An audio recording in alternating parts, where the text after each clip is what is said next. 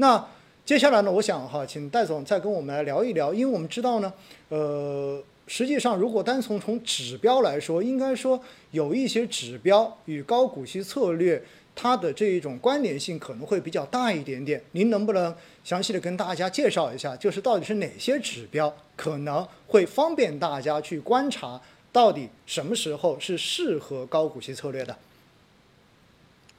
好的啊，谢谢啊。那么刚其实这个陈总总呃这个总结的也啊，就是说啊也是很到位的啊，就是说因为呃前面啊其实我们也提到了，就是说你呃这个高股息策略呢，它不是一个纯熊市策略啊，不是一个熊纯熊市策略。当然它在呃这个在这个它往往确实对应的一些低估值啊，但是呢。在熊市里面有啊防御策略，而且呃在市场呃在之前啊这个偏弱势的时候呢，其实资金也会更青睐这个稳定分红的这种类债券的这个公司啊。那么刚刚其实我给大家总结的一些这个时间段里面，其中也不乏这个熊市啊。但是呢，呃这个它的这个呃并不简单是一个纯熊市策略啊。刚刚我们也提到了，如果我的企业盈利有回升，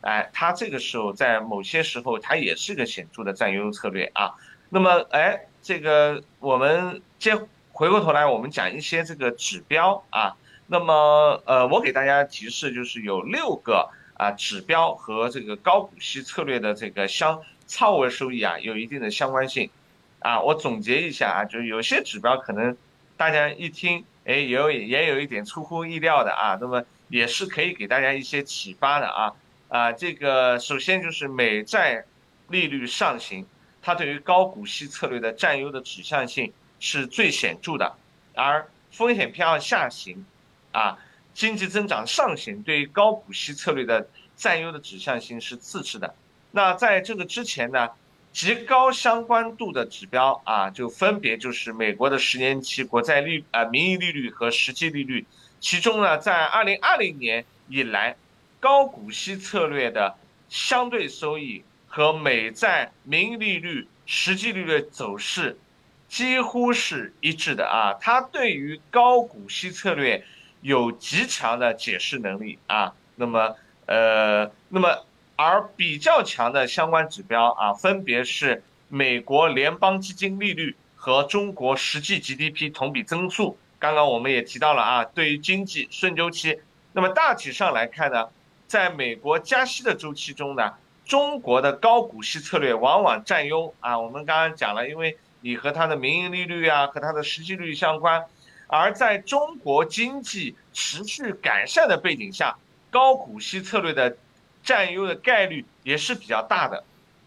好，那么大家会发现什么呢？就是我刚所说的啊，比较敏感的指标，现在都是符合的。嗯啊，好，那么弱相关的指标是这个哪些呢？比如像股权风险溢价 （ERP） 和新发基金规模。那么在部分阶段呢，市场风险偏好更低的时候呢，高股息策略的表现会更好。而新发基金规模和中证红利相对收益的，它是一个弱负相关，啊，这证明就是市场的增量资金较少啊，存量博弈更为显著的时候呢，高股息策略啊表现也更好。那么当前呢，也有啊这个投资者有部分投资者认为美债利率已经是不是已经见顶了？但是呢，我认为美债率目前要下这个判断。呃，依然有点过早啊！就我认为，美债利率可能仍然啊没有结束它的这个上行的这个啊通道啊，并且我认为实美债的实际利率的上行空间会更大，所以我们认为呢，未来这个高股息策略仍然将占优啊。那么我在呃去年二呃二一年十二月五号的这个年度策略展望胜思笃行当中呢。我们持续强调，这个美联储坚决警示今年的 A 股市场的两大核心预期差之一。那么而之后呢，其实我们看到美联储总体是在呃比较鹰派的啊。那么即便如此呢，其实在去年的十二月份的以来的每个月啊，都有投资者跟我讲，他认为美债利率已经见顶，而当前又有啊一些投资者认为欧美债利率已经见顶了。那么我们在之前的春季策略展望强调，就是它的美国的加息周期，它当中的经济和通胀的下行，它不必然带来美债利率的回落。那么在货币政策剧烈变化的阶段呢，利率走势经常出现和经济环境变化的阶段性的背离。那么我们在呃这个五月的啊五一大家记得吧？啊，这个在大概节假日期间啊，美联储的这个议息会议，当时候啊我们讲，今年的五到九月份啊是美联储货币政策实质。紧缩啊，最剧烈的阶段啊，那么美债利率仍然处于上行通道，当前是短期缓和的窗口，啊，那么啊，我想提示，八月份也是阶段性缓和的下一个窗口啊，就是我讲的是美债利率的上行，那么我们综合经济、通胀、政策环境来看呢，美国当前更强劲的就业市场和薪资增速是。支持它的内需，更高的通胀水平，更剧烈的这个货币政策的这样一个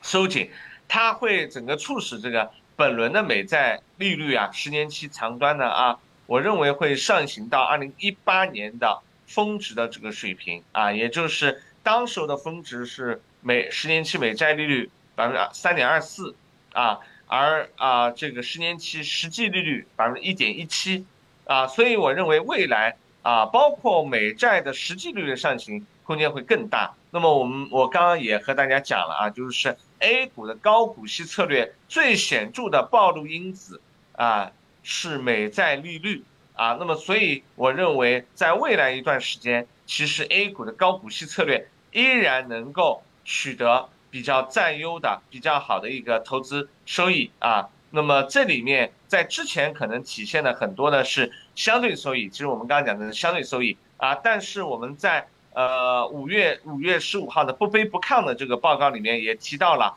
这个啊这个 A 股会从啊刚刚我也提到从泥沙俱下转向比较丰富的有结构性机会，那么我认为高股息策略应该也是啊这个这些呃结构性机会的一些代表啊，所以。这个绝对收益的角度来讲呢，大家也是可以去关注的。嗯，好，谢谢戴总哈。我觉得戴总给大家指出了六个非常有用的指标哈。首先是呃极高相关性的指标，就是美国的十年期的这一个国债的名义利率，对吧？以及它的一个实际利率。那么这一个是具有极大的相关性。所以呢，戴总刚才花了比较长的时间跟大家来解释，或者说跟大家来阐述自己的观点，就是为什么认为现在美债利率很有可能还会继续往上升。而且呢，确实哈，说到美债利率的话，我非常认同戴总说的哈，就是你会发现不同的时间段总会有人说它已经到顶了，但是呢，最后现实总是一次一次的在打脸哈，就是这样的一个结局。所以呢，这是最强相关的两个指标。那么。是其次的一个较强相关性的指标呢，是美国的联邦基金利率跟中国的实际的 GDP 的一个同比增速，这个其实也好理解，对吗？因为毕竟的话，它是一个盈利端，也就是我们的一个经济的复苏的情况。那么稍微弱相关一点的呢，其实这更多的我觉得像是情绪指标哈，对吧？一个是股债的这个利差，那么当市场情绪特别差的时候，其实这个时候基金也卖不动，对吗？然后大家也不愿意去买股票，所以这个时候呢，整个权益的估值其实水平都会比较的低，而相对于债券的这个投资价值肯定就上升了。所以呢，最后的这个两个指标哈，我觉得基本上可以把它定义为一种情绪的指标。所以六个指标看下来之后呢，应该说现在在目前这个时点，应该说高股息的这个策略仍然还是具备它的这一个投资的优势在的。